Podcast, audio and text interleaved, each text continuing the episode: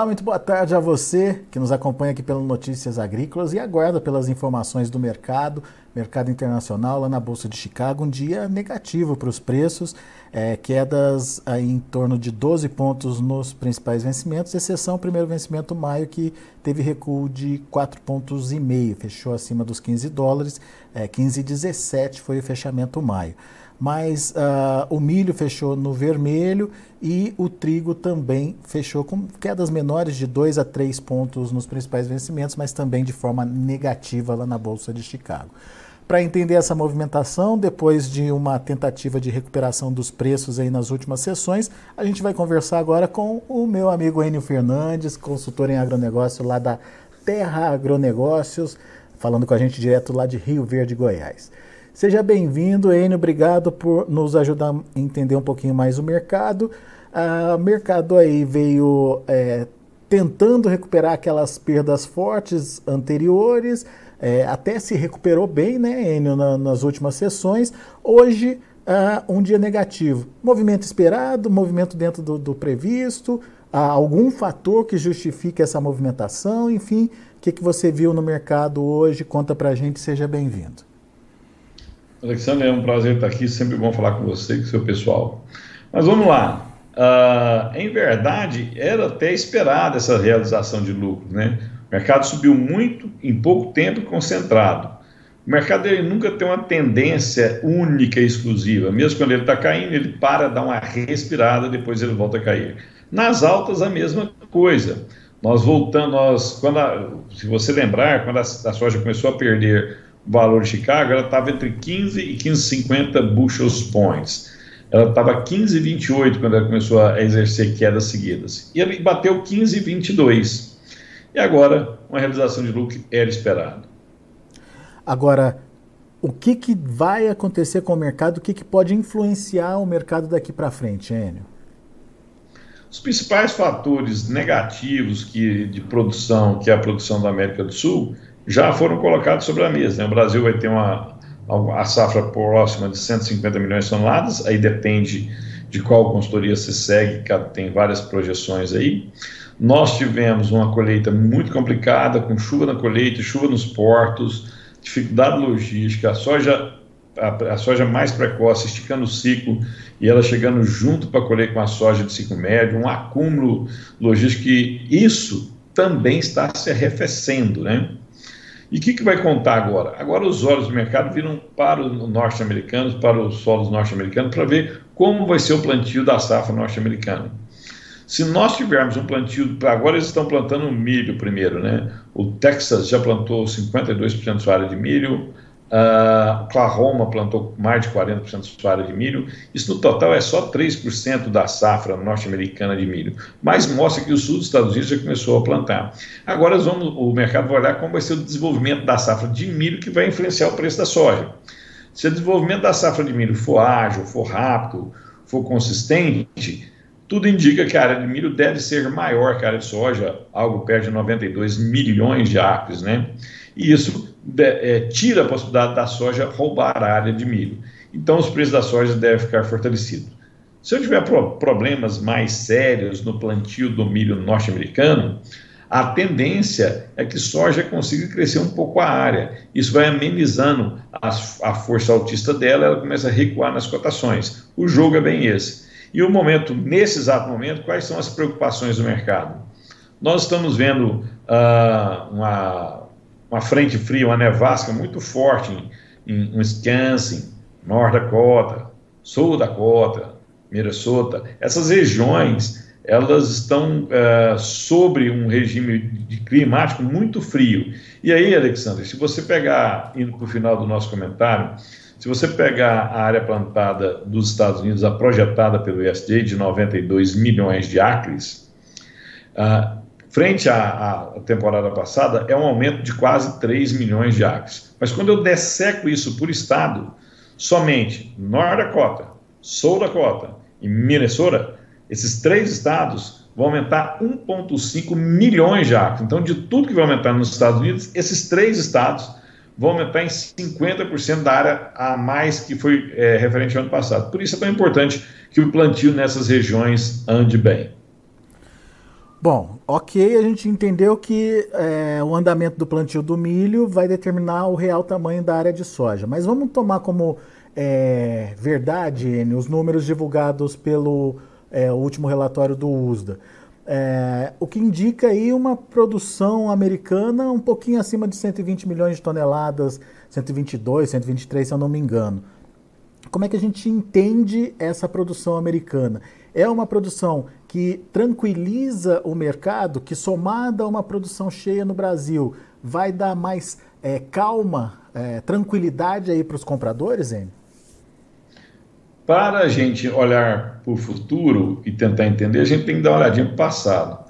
Vamos lá, vamos pegar os dados do USDA. A gente tem que trabalhar com dados, não com achismo, né? 87,5 é, milhões de acres, a projeção do USDA é 52 buchas por ar. Quando eu faço essa conta, eu vou ter uma produção entre 122 e 123 milhões de toneladas. Então, esse é o número que está sobre a mesa hoje. Aí eu faço as contas de exportação, crush, esmagamento e os internos, seeds, sementes. O que me sobra?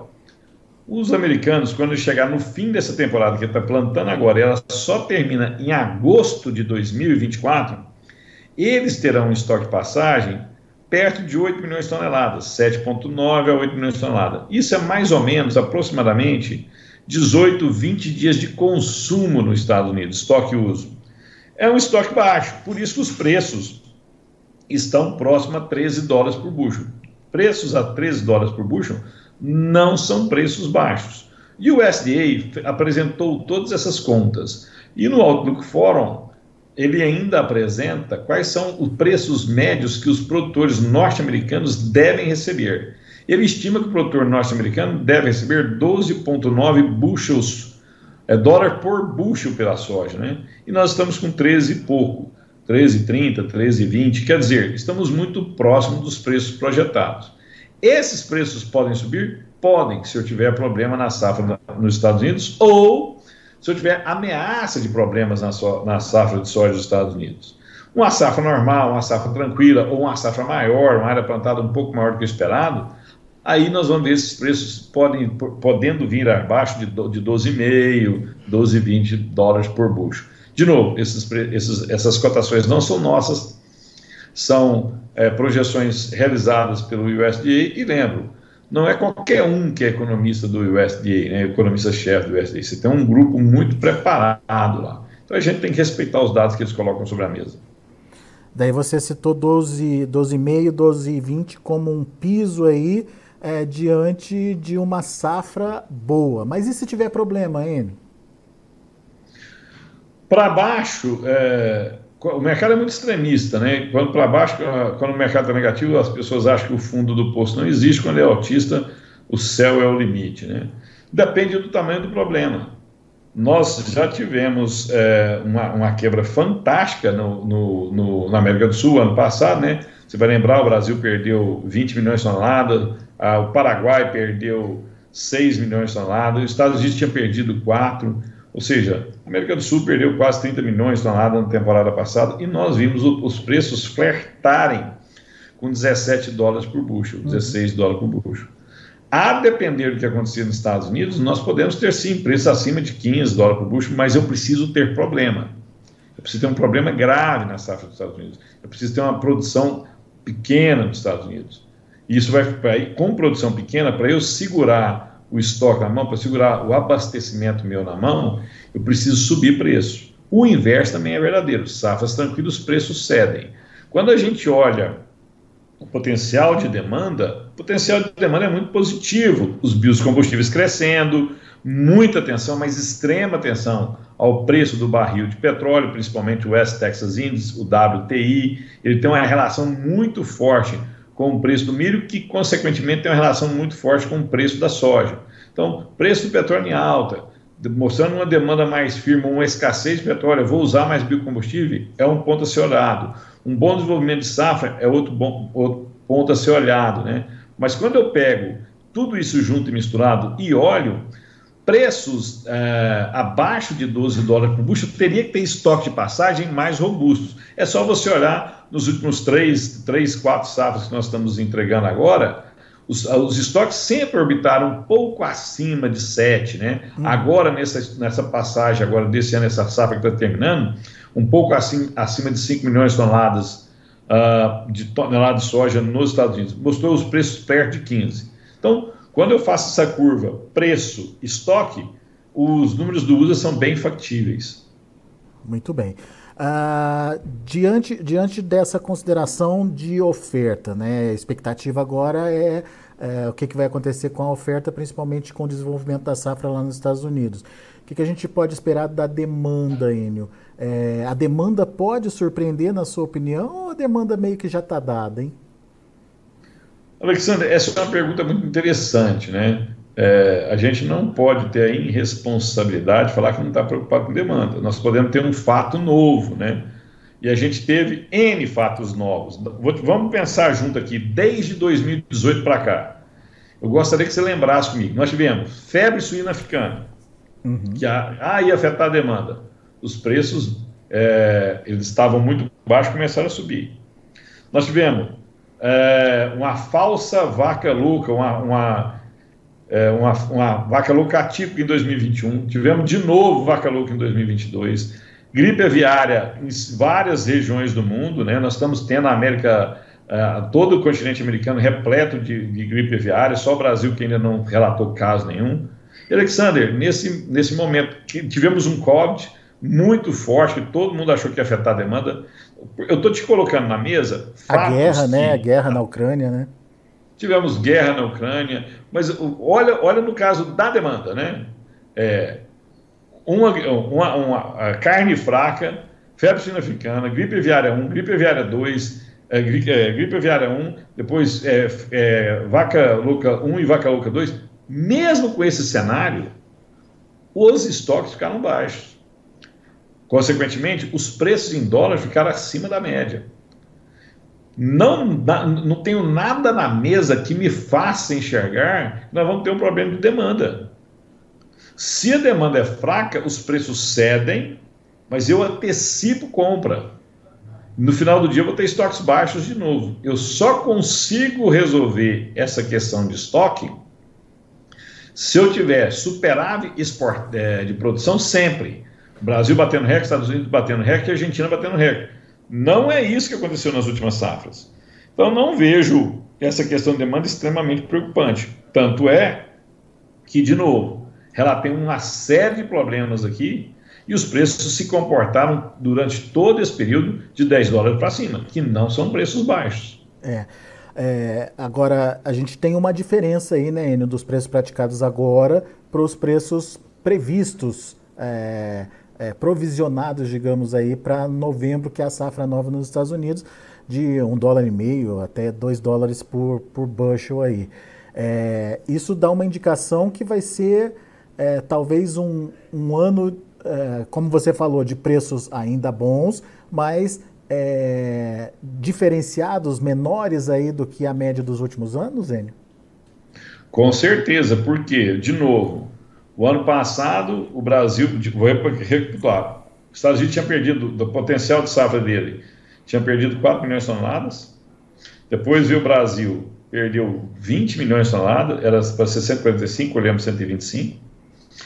Paraguai perdeu 6 milhões de toneladas e a Argentina também perdeu algo perto de 4, 5 milhões de toneladas. Então nós tivemos uma, a safra 21-22, uma, uma, uma perca muito robusta na América do Sul que é a principal produtora de soja do mundo. Mais da metade de toda a soja do mundo sai dos solos da América do Sul.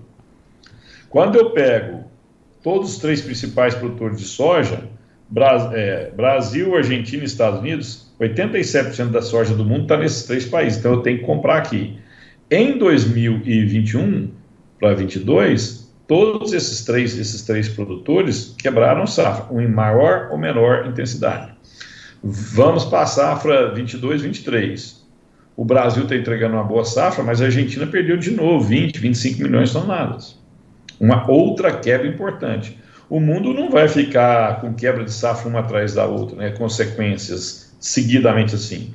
Então, lá na frente, a gente olha uma safra americana perto de 123, outra safra brasileira boa e uma safra argentina boa. A gente ninguém planta projetando perdas. Uhum. Por isso que os preços estão é, orbitando perto de 13 dólares por bucho. Isso é o planejamento. Caso realmente o Brasil entregue, os primeiros, os Estados Unidos escolhem uma safra boa, acima de 122 milhões de toneladas, depois o Brasil entregue mais uma safra, acima de 150, 153 milhões de toneladas, e a Argentina entregue outra safra de 45, 48 milhões de toneladas, por mais que tenha demanda, a oferta está corrigindo os estoques baixos. E esses estoques baixos vão se elevando, os preços vão descendo para eu estimular essa demanda. Então, estoques baixos, eu preciso contrair demanda e o único remédio que isso pode acontecer é com preços altos. Estoques mais confortáveis, eu preciso estimular a demanda. E para eu estimular a demanda, eu necessariamente preciso de preços mais baixos. Muito bem. Uh, tem algumas perguntas chegando aqui, Enio. É, eu queria já aproveitar que a gente está falando dessa situação aí do, dos preços é, para repassar uma pergunta do Laerte, Laerte lá de, aí de, de, de Goiás, de Tumbiara, Laerte Carra. É, gostaria de saber por que, que o preço da soja está em baixa, Enio. É, é, é, enfim, a gente tem aí os fundamentos que justificam, mas vamos, vamos explicar direitinho aí para o Laerte o que está acontecendo? Vamos lá, Laerte. Nós tivemos uma tempestade perfeita. Você em Goiás, aqui Goiás começou a colher soja em janeiro, né? O que aconteceu com, com, com essa soja precoce, essa soja do Mato Grosso, essa soja goiana? Ela esticou o ciclo. Algum motivo fez com que ela esticasse o ciclo. Uma soja que era para ser colhida com 100 dias, 105 dias, ela foi ser colhida com 115, 120 dias. Aí eu tive o primeiro problema. Eu não tive aquela demanda, eu não tive aquela oferta no começo, que a safra começando lentamente, depois vai crescendo, ela, ela atrasou. Quando essa soja precoce chegou, outras sojas de ciclos médios chegaram. Então eu tive um acúmulo de entrega. Esse foi o primeiro problema. Segundo problema, depois que essa soja ficou pronta, nós tivemos um volume de chuva muito forte em fevereiro. Março foi um, um, um mês de extremamente chuvoso no centro-sul. Isso eu tenho dois problemas. Me atrapalha eu colher essa soja, que eu preciso que tenha, que faça sol para essa soja secar para as colheitadeiras retirarem ela do campo. O produtor, com medo dessa soja dele perder no campo, começou a contratar mais caminhões do que ele necessitava e ele paga um frete maior do que as trades, ele paga o frete do, ele paga o frete do, da escassez, né, do desespero. Ele paga um frete muito acima do mercado. Os caminhoneiros sa saem do trecho da, da, da, da levar para o porto, levar para outras regiões e vão atender os caminhoneiros, vão atender os produtores. Ficaram parados lá esperando a soja sair. E aí eu tenho um cal, eu tenho uma diminuição de oferta logística. Mesmo assim, essa soja não saía porque chovia bastante. Então eu já tenho o segundo e terceiro problema juntos. E eu tenho um quarto problema. Choveu muito nos portos. Choveu no Porto de Rio Grande, choveu no Porto de Paranaguá, choveu é, no porto, nos portos ao, no litoral brasileiro. Nós temos um problema. A gente opera com tempo aberto. Quando chove, eu tenho que fechar o porão do navio, eu não consigo estivar. Então, essa chuva também atrasou o carregamento nos portos. Portos que tinham uma determinada performance não consegue ter essa performance. Aí eu tenho problema na colheita, problema no transporte, problema de carregar os navios. O que, que aconteceu? As traders contratam esses fretes antecipadamente. Ninguém espera a safra para fazer o contrato. E o contrato, ele tem cláusulas. Uma das cláusulas é take or pay. Eu vou chegar lá, eu preciso carregar. Você vai ter que pagar o frete de qualquer jeito. Esse é um problema. Segundo, o navio chegou, ele ficava 10, 15 dias para carregar, ele ficou 30, 40 dias para carregar. Isso tem um custo desse navio parado, chama demurge. Os demurge cresceram. As empresas tendo que pagar demurge, tendo que pagar essa baixa performance, tendo que pagar o custo logístico maior, o que, que ela faz? Ela minimiza o preço da soja. Isso sai do grão. Por isso, nós vimos prêmios muito abaixo. Nós tivemos relatos de prêmio de 80 abaixo, 70 abaixo, 90 abaixo. Fazia décadas que você não tinha prêmio 80 abaixo, 90 abaixo. Uhum. É um excesso de oferta concentrado. O que está acontecendo agora? Agora, esse fluxo da soja, da soja, para o para do, do, do campo para os armazéns começa a diminuir. Só que eu tenho um outro e último problema que eu gostaria de citar. os produtores chegaram muito pouco vendidos. Então eu tenho aquela série de problemas, quatro, cinco problemas que eu citei para você, e ele chegando precisando pagar a conta, 30 do 3, 30 do 4, ele ofertou. Então, eu, além do, do, problema operacional dos portos, além do problema de colheita, além do problema de logística, além do problema de chuva na lavoura e nos portos, eu estava pouco vendido e eu super ofertei. Foi uma tempestade perfeita que fez os prêmios cederem. Mesmo assim, Chicago mostrando que estava, Chicago orbitando perto de 15 bushels points, mostrando que eu não tenho soja no mundo sobrando, mas eu tenho soja sobrando no Brasil naquele espaço concentrado. Tanto é que quando eu começo a olhar os prêmios para agosto, setembro, julho, eles estão bem melhores que agora, porque lá o fluxo vai ser melhor. Outra coisa, só para finalizar, Laerte, o clima agora, de abril em diante, as chuvas tendem a diminuir no centro-sul. Os portos devem operar a pleno. Problemas de chuva nos portos vão ter? Vão, mas não vão ser tão chuvosos quanto foi em março. Isso é, otimiza a operação dos portos. E com isso, a gente vai ter uma, um maior fluxo logístico. Muito bem. Oene, você diria que é, para o Brasil é, esse pior momento aí já passou? Esse momento de concentração de oferta e pressão sobre os preços? Quando a gente fala isso, eu tenho que entender três os pilares que formam o preço da soja. O primeiro pilar é preço de Chicago. O segundo é prêmio. O terceiro é dólar. E eu tenho mais um que é o meu custo logístico, meu custo de despesa. Uhum. Vamos começar do, do, mais óbvio para o, para o menos óbvio. A tendência agora é dos fretes cederem porque os produtores vão parar de colher. Nós já estamos com 75% da soja colhida. Daqui poucos dias, a totalidade da soja no Brasil vai estar colhida. Então, essa disputa pelo caminhão já começou a diminuir, os fretes já caíram. Então, esse aqui é um componente do preço da soja. Nos fretes, eu acredito que o melhor, pior momento, quer dizer, o problema de, o problema de frete mais caro já passou. Segundo que forma o, o preço são os prêmios. Acabei de explicar que o mercado já está sinalizando prêmios me melhores ou não tão ruins daqui para frente. Então o mercado está me mostrando que das quatro pernas, duas parece que o pior momento já passou. Aí sobrou Chicago. Chicago, nós temos que olhar o comportamento da safra dos Estados Unidos. Se eu tiver uma safra que traga, traga segurança ao demandador, o demandador, quem precisa desse grão, vai comprar o mínimo necessário, abastecendo o Brasil, mas guardando um pouco para se abastecer da soja norte-americana em novembro, dezembro, porque lá já, já, já vai ter soja nos Estados Unidos. Hoje não tem, tem muito pouco, mas lá na frente eu vou ter essa oferta. Então ele vai comprar o mínimo necessário para ele equilibrar suas compras para não inflacionar preço, para tentar comprar um máximo de soja brasileira a um preço competitivo, como também comprar a, a soja americana lá na frente. Então, aqui, se a safra for tranquila, eu tenho um sinal de alerta. Só que eu tenho que lembrar que quebramos safra uh, na Argentina. A Argentina vai precisar importar soja. E ela vai importar soja do lugar que é mais competitivo. É lógico que o lugar mais competitivo é a soja brasileira. Então, nós vamos ter um enxugamento dessas. De, não, enxugamento não, nós vamos ter um bom volume de soja brasileira indo para a Argentina que não iria em, em condições normais de temperatura e pressão. Segundo, com a Argentina fora do jogo, eu tenho um limitador de queda nos preços do farelo e do óleo. A soja em si ela não tem preço, ela é resultado do preço do farelo e do óleo. Então, eu tenho uma sustentação nos preços do farelo e óleo.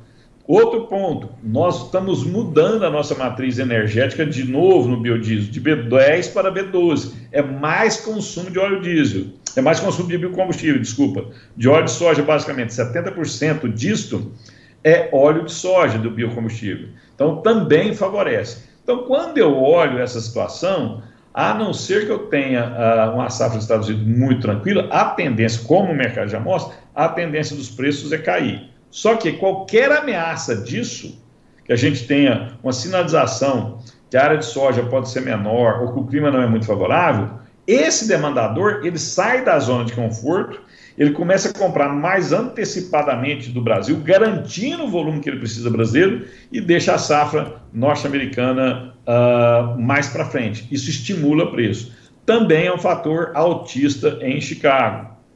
Sobrou o último ponto, que é o dólar. Agora, dólar é difícil a gente dar alguma opinião, por quê?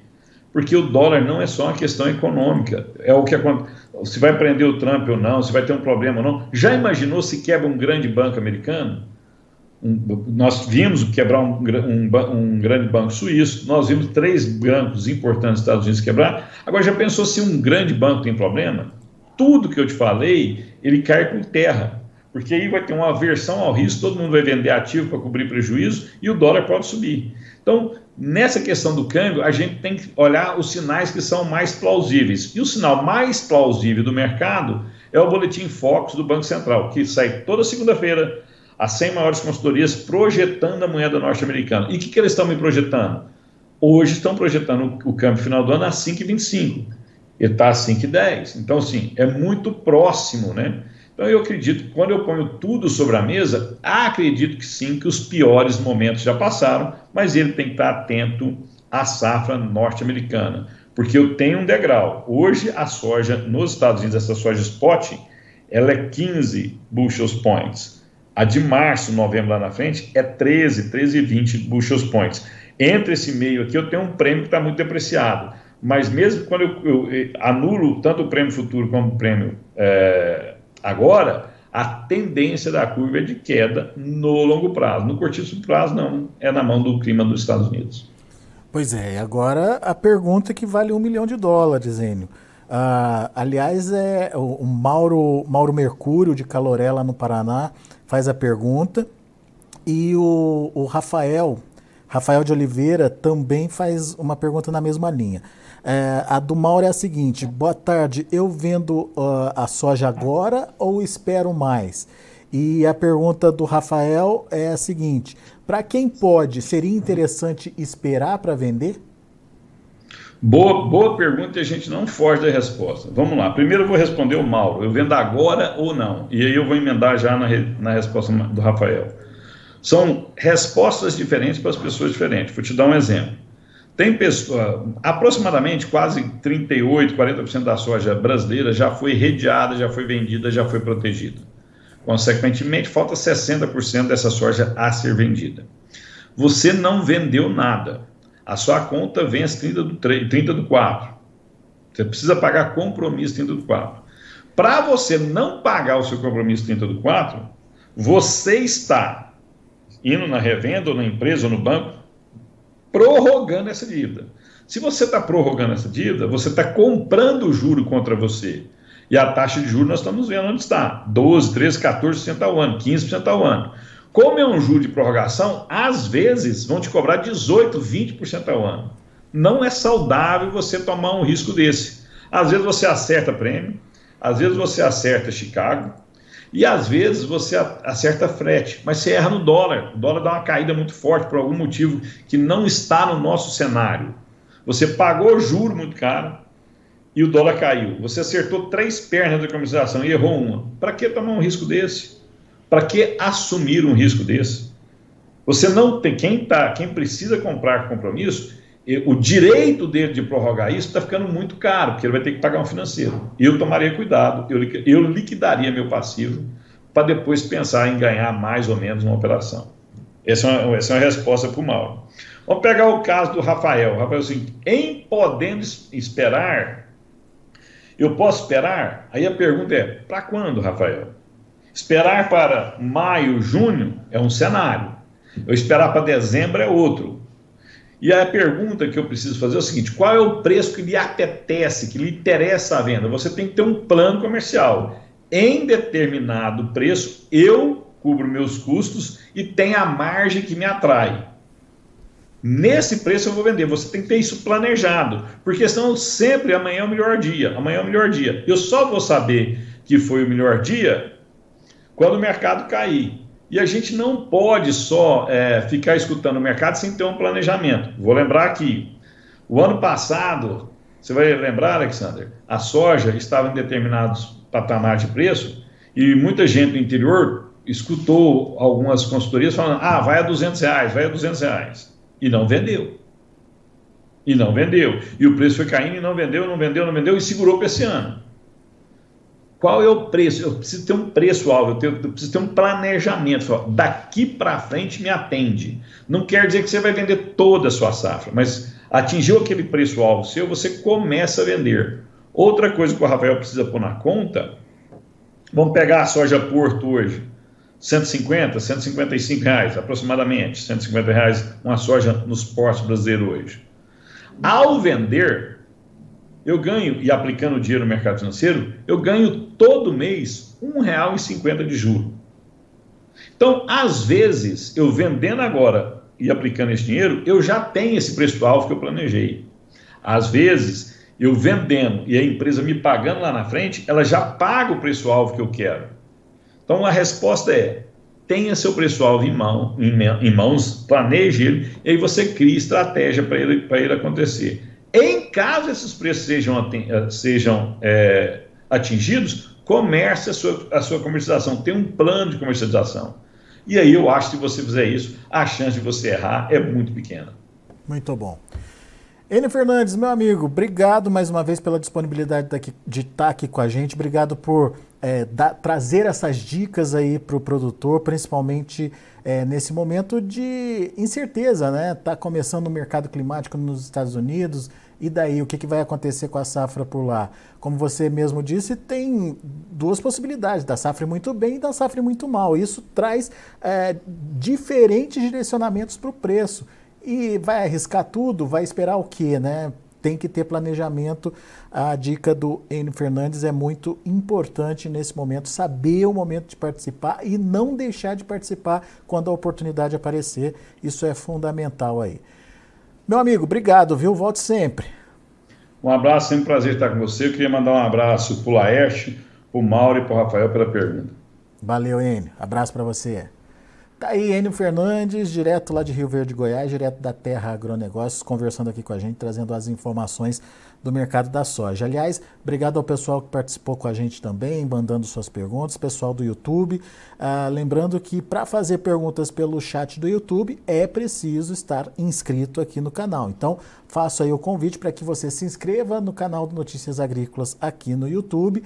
Não esqueça de dar seu like, o seu joinha ali uh, para as nossas conversas, para os nossos boletins aqui. Afinal de contas, é, ao dar o like, você ajuda a gente a distribuir melhor essas informações para mais gente, mais produtores é, que é, tem aí a, a, a, necessidade de ter informação aí em tempo real.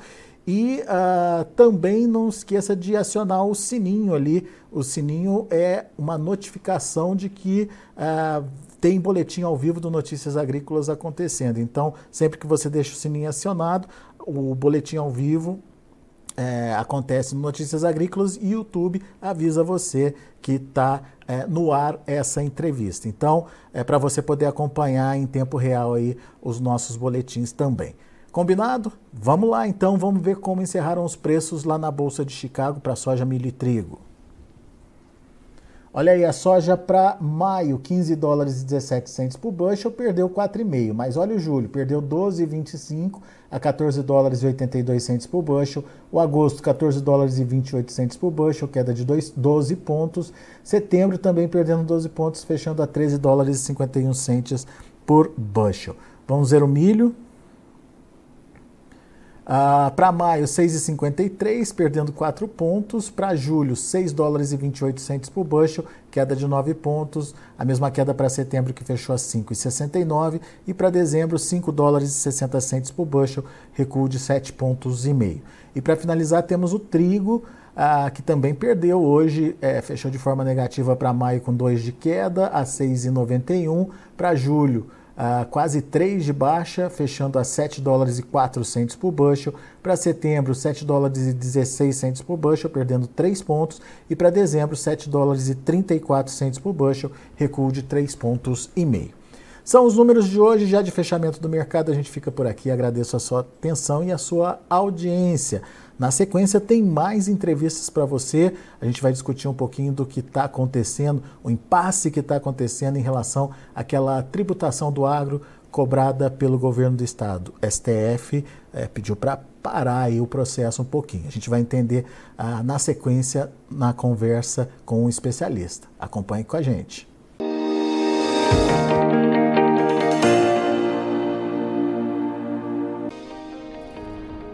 Se inscreva em nossas mídias sociais no Facebook Notícias Agrícolas, no Instagram arroba Notícias Agrícolas e no nosso Twitter arroba Notiagre. E para não perder nenhum vídeo, não se esqueça de nos acompanhar no YouTube e na Twitch Notícias Agrícolas Oficial.